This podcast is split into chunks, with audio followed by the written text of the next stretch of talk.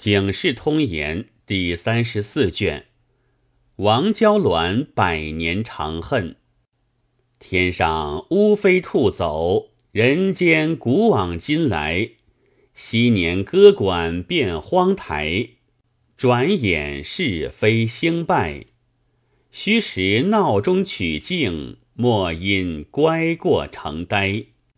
不贪花酒不贪财。一世无灾无害。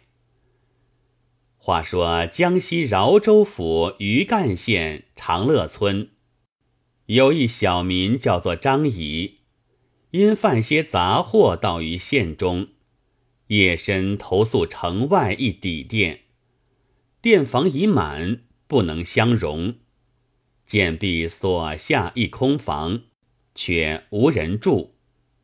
张仪道。店主人何不开此房与我？主人道：“此房中有鬼，不敢留客。”张乙道：“便有鬼，我何惧哉？”主人只得开锁，将灯一盏，扫帚一把，交与张乙。张乙进房，把灯放稳，挑得亮亮的。房中有破床一张。尘埃堆积，用扫帚扫净，沾上铺盖，讨些酒饭吃了，推转房门，脱衣而睡。梦见一美色妇人，衣服华丽，自来见诊，梦中纳之。及至醒来，此妇宛在身边。张仪问是何人，此妇道。妾乃邻家之妇，因夫君远出，不能独宿，是以相救。勿多言，又当自知。张毅不再问。天明，此妇辞去，至夜又来，欢好如初。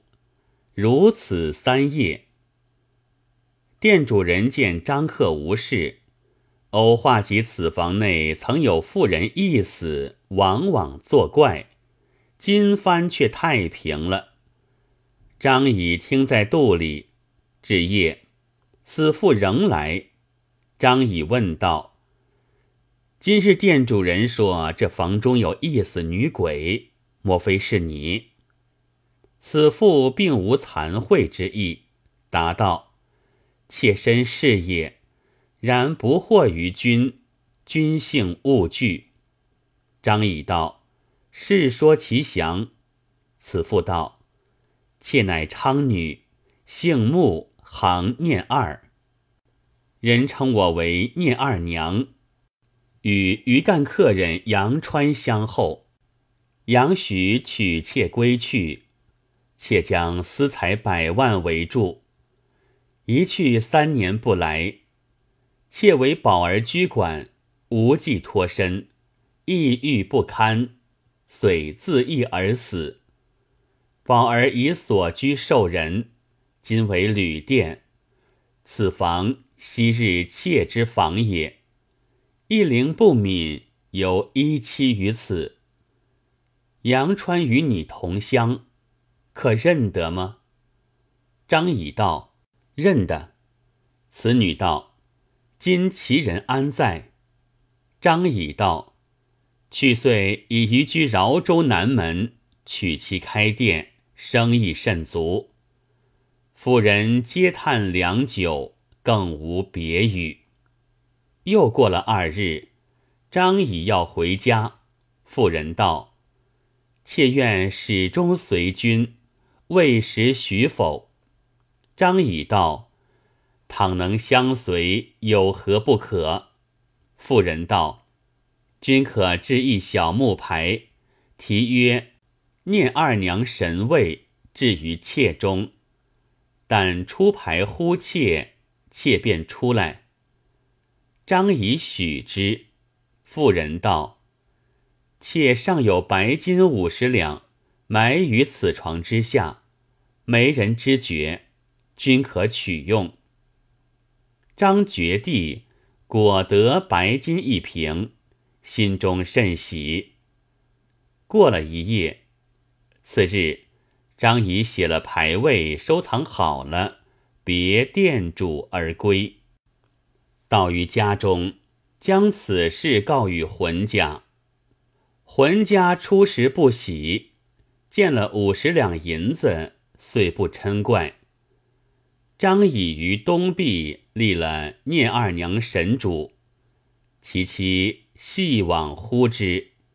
白日里竟走出来与妻施礼，妻初时也惊讶，后遂惯了，不以为是。夜来张乙夫妇同床，此妇亦来，也不觉床之狭窄。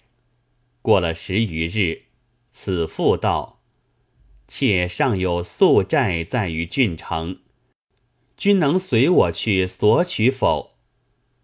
张立其所有，一口应承。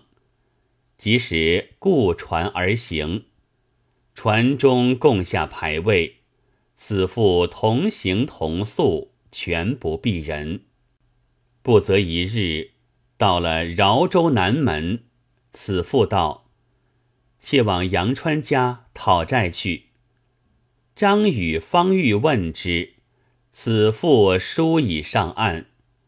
张随后跟去，见此妇竟入一殿中去了。问其殿，正杨川家也。张酒后不出，忽见杨举家惊惶，少顷，哭声震地。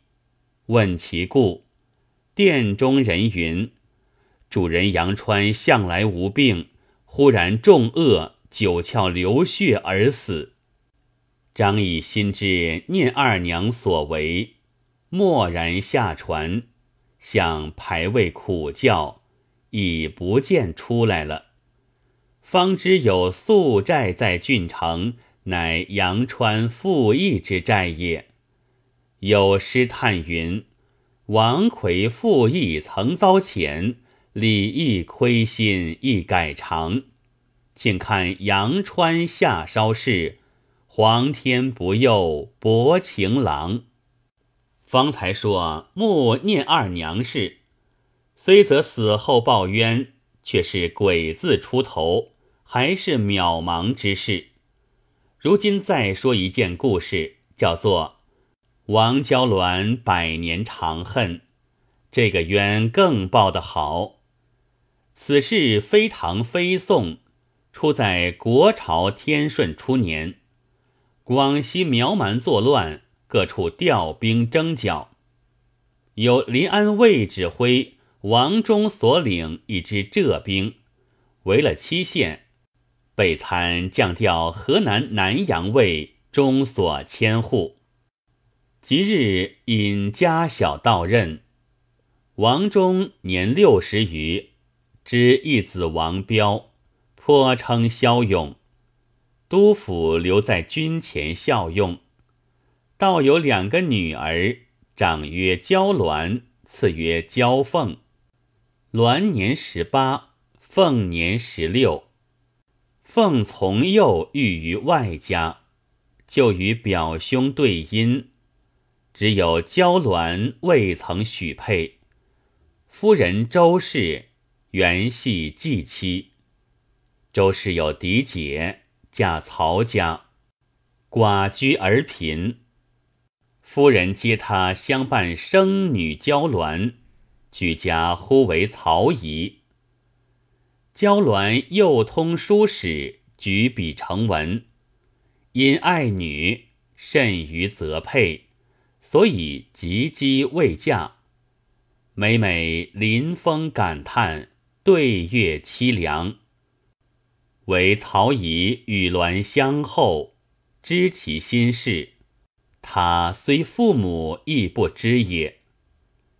一日清明节戒，和曹乙及侍儿明霞后园打秋千耍子，正在闹热之际，忽见墙缺处有一美少年，紫衣唐巾，梳头观看。连声喝彩，慌得娇鸾满脸通红，推着曹姨的背，急回厢房。侍女也进去了。生见园中无人，逾墙而入。秋千架子尚在，余香仿佛。正在凝思，忽见草中一物，拾起看时，乃三尺线绣香罗帕也。生得此如获珍宝，闻有人声自内而来，复逾墙而出，仍立于墙缺边。看时，乃是侍儿来寻香罗帕的。生见其三回五转，意性已倦，微笑而言：“小娘子，罗帕已入人手。”何处寻觅？侍儿抬头见是秀才，便上前万福道：“相公想以俭德，岂急见还？感得不尽。”那生道：“此罗帕是何人之物？”侍儿道：“是小姐的。”那生道：“既是小姐的东西，还得小姐来讨，方才还他。”侍儿道：“相公府居何处？”那生道：“小生姓周，名廷章，苏州府吴江县人。父亲为本学私教，随任在此，与尊府只一墙之隔。原来魏蜀与学宫机指相连，魏叫做东崖，学叫做西崖。”花园之外就是学中的戏地。侍儿道：“贵公子又是近邻，失瞻了，妾当禀知小姐，奉命相求。”廷章道：“敢闻小姐及小娘子大名？”